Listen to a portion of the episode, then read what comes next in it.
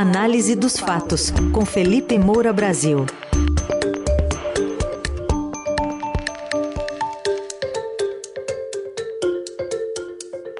Tema de hoje: o rascunho de um golpe.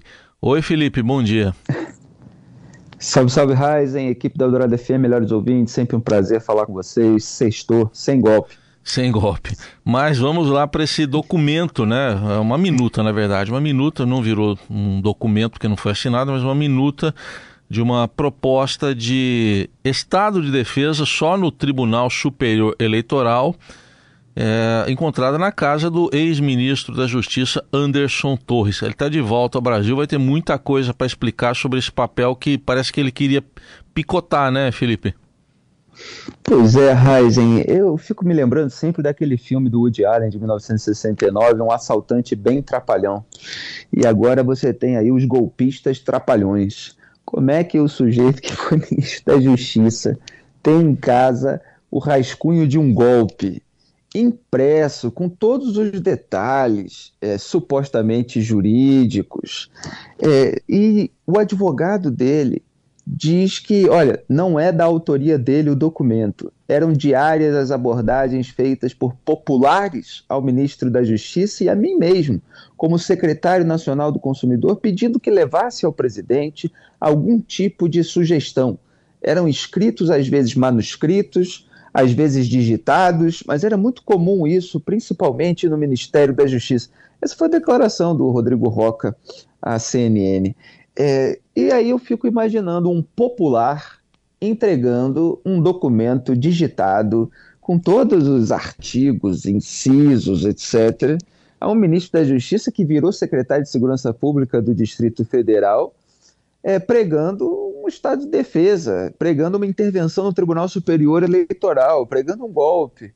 E aí o sujeito, Anderson Torres, leva isso para casa, deixa isso ali numa prateleira dizer, não faz sentido nenhum isso. Né? Isso me faz lembrar aquela alegação é, de políticos envolvidos em rachadinha, ou acusados de rachadinha, o que aconteceu, evidentemente, com a família Bolsonaro, e que usou essa mesma alegação, que é quando se descobre um depósito é, feito por um operador, se alega que aquilo, na verdade, foi a quitação de um empréstimo anterior, quer dizer, você entregou assim um dinheiro vivo a um assessor por uma pura amizade, porque estava precisando de dinheiro, e aí ele estava fazendo depósito só para quitar um empréstimo. Só que assim, ninguém tem registro desse empréstimo anterior. Quando?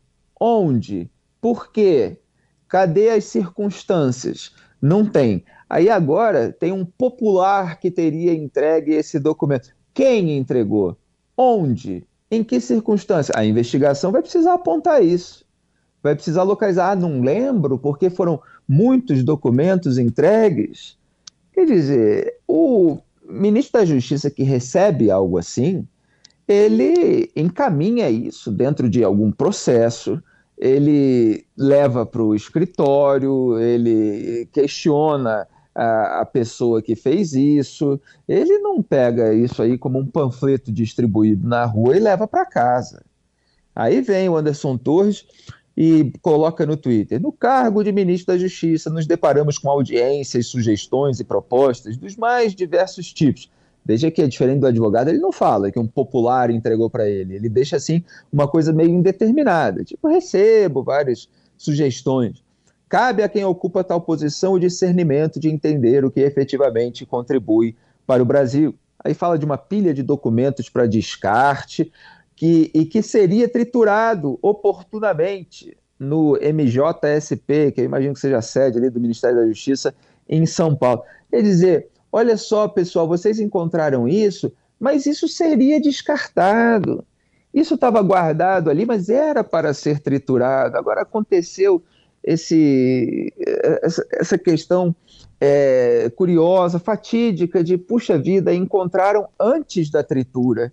E por coincidência, eu estou né, brincando aqui, imaginando o raciocínio do Anderson Torres, estou de férias nos Estados Unidos. E aí já tem gente questionando até se ele estava efetivamente de férias. O cara estava em Orlando, e aí encontram um documento é, possivelmente incriminador na casa dele. Ele diz que o documento seria triturado, só que ele não estava com nenhuma pressa para triturar nada. Ele está lá perto da Disney, né? E diz que foi vazado fora de contexto. Tem coisa mais típica da classe política é quando um elemento de prova é encontrado, você fala, não, veja bem, isso está fora de contexto, isso aí seria triturado, foi apenas uma entrega de um popular. Então, é, é tudo muito ruim e, obviamente, é, é, fortalece o cerco jurídico a Anderson Torres e a Jair Bolsonaro. E eu quero aqui entrar um pouquinho no detalhe é, do conteúdo dessa minuta, mas lembrando as declarações que Jair Bolsonaro deu naquela live de despedida, horas antes de fugir para os Estados Unidos, para Orlando, na Flórida, com medo do fim do foro privilegiado, ali dois dias antes é, de, da posse do Lula né, como é, presidente da República. O Jair Bolsonaro falou que faltou apoio para determinadas medidas, que ele tentou de tudo para reverter essa, essa situação, que é a situação da derrota eleitoral dele é, para o Lula. Ele estava ali se justificando aos bolsonaristas mais fanáticos, é, alguns dos quais vieram a protagonizar esses episódios de vandalismo, de que ele não teve apoio. Então, portanto, ele não seria o único culpado, não podiam criticar só ele é, por não ter conseguido reverter essa situação. E agora, essas declarações combinadas com a minuta mostram assim o que passava na cabeça dessa gente. Vamos ouvir. O radical o tempo todo, atos antidemocráticos, até terroristas são chamados. Não é porque um elemento que passou por lá fez besteira, todo mundo tem que ser acusado disso. Mas vamos lá. Hoje são 30 de dezembro, está prevista a posse agora, dia 1 de janeiro. Eu busquei, dentro das quatro linhas, dentro das leis, respeitando a Constituição, saída para isso aí. Se tinha uma alternativa para isso, a gente podia questionar alguma coisa ou não questionar alguma coisa. E sei que tem muita gente que me critica quando eu falo quatro linhas, mas eu não saí ao longo de quatro mandatos meus das quatro linhas. Porque ou vivemos a democracia ou não vivemos. Ninguém quer uma aventura. Agora, muitas vezes, né, dentro até das quatro linhas, você tem que ter apoios. Alguns acham que eu pega a bica, assine, faça isso, faça aquilo. Está tudo resolvido. Agora, certas medidas tem que ter apoio do parlamento, de alguns do Supremo, de outros órgãos, de outras instituições. Você não pode acusar apenas um lado, ou acusar a mim. Você que quer resolver o assunto, por vezes, você pode até ter razão, mas o caminho não é fácil. Veja que ele falou parlamento, Supremo, outros órgãos e instituições. Quer dizer, você precisa ter apoio. E para instaurar um estado de defesa, como está previsto lá, olha, o documento é todo formal, tá? Tem, começa assim, o presidente da República, nessa minuta, no uso de suas atribuições, aí cita os artigos, decreta, artigo 1 fica decretado com fundamento nos artigos tais, inciso tal da Constituição Federal, o estado de defesa na sede do Tribunal Superior Eleitoral em Brasília, Distrito Federal, com o objetivo de... Tá, tá, tá. E aí começam vários parágrafos, todos numerados, etc. Só para deixar claro que o negócio era sério. Então, voltando ao artigo 7 da minuta, a gente vê lá o relatório consolidado final será apresentado ao presidente da República, aos presidentes do Supremo Tribunal Federal, do Superior Tribunal de Justiça, do Senado Federal e da Câmara dos Deputados.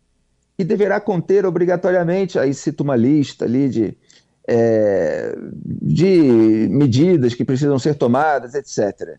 Quer dizer, Jair Bolsonaro falou naquela live que precisa do apoio justamente é, dos tribunais, é, do Congresso e de outros órgãos. E aí você vê outros artigos dentro dessa minuta é, que serão convidados, por exemplo, artigo 6 a participar do processo de análise e tal, aí tem integrante da Ordem dos Advogados do Brasil, representante da Organização das Nações Unidas no Brasil, representante da Organização dos Estados Americanos no Brasil, ou seja, ONU, OEA, é, OAB, né, que é a Ordem dos Advogados do Brasil. Então você veja que a minuta casa perfeitamente com a lista de apoios que Jair Bolsonaro dizia é, precisar naquela live. Quer dizer, é muito emblemático porque parece que a hipótese de instaurar um estado de defesa foi realmente pensada, foi realmente cogitada, estudada e articulada. Só que não houve apoio suficiente. Por isso, Jair Bolsonaro se mandou para os Estados Unidos. Ainda tem lá uma, no artigo 5 a Comissão de Regularidade Eleitoral será composta por oito membros do Ministério da Defesa, dois do Ministério Público Federal, dois da Polícia Federal, um do Senado. Aí detalha, é, tem, fala de, de TCU, de AGU, de CGU, quer dizer, órgãos. Então, assim, ele precisava ter o apoio ali de muita gente para que isso realmente fosse adiante. Não conseguiu. E quero chamar a atenção para o seguinte: teve um artigo meu aqui, deixa eu só lembrar a data, é, que foi no dia é, 16 de agosto de 2021. Em, era o artigo Polarizar com Barroso e Moraes, a estratégia eleitoral de Bolsonaro. Aí, em determinado momento, eu faço um resumo que é o seguinte: a estratégia eleitoral de Bolsonaro consiste em polarizar com Barroso e Moraes, é, colando a própria imagem na das Forças Armadas e deixando no ar a hipótese intimidatória de intervenção militar, sempre narrada como reação legítima a um golpe alheio anterior, já que o bolsonarismo terceiriza suas responsabilidades e não admite derrotas antes, durante, nem depois.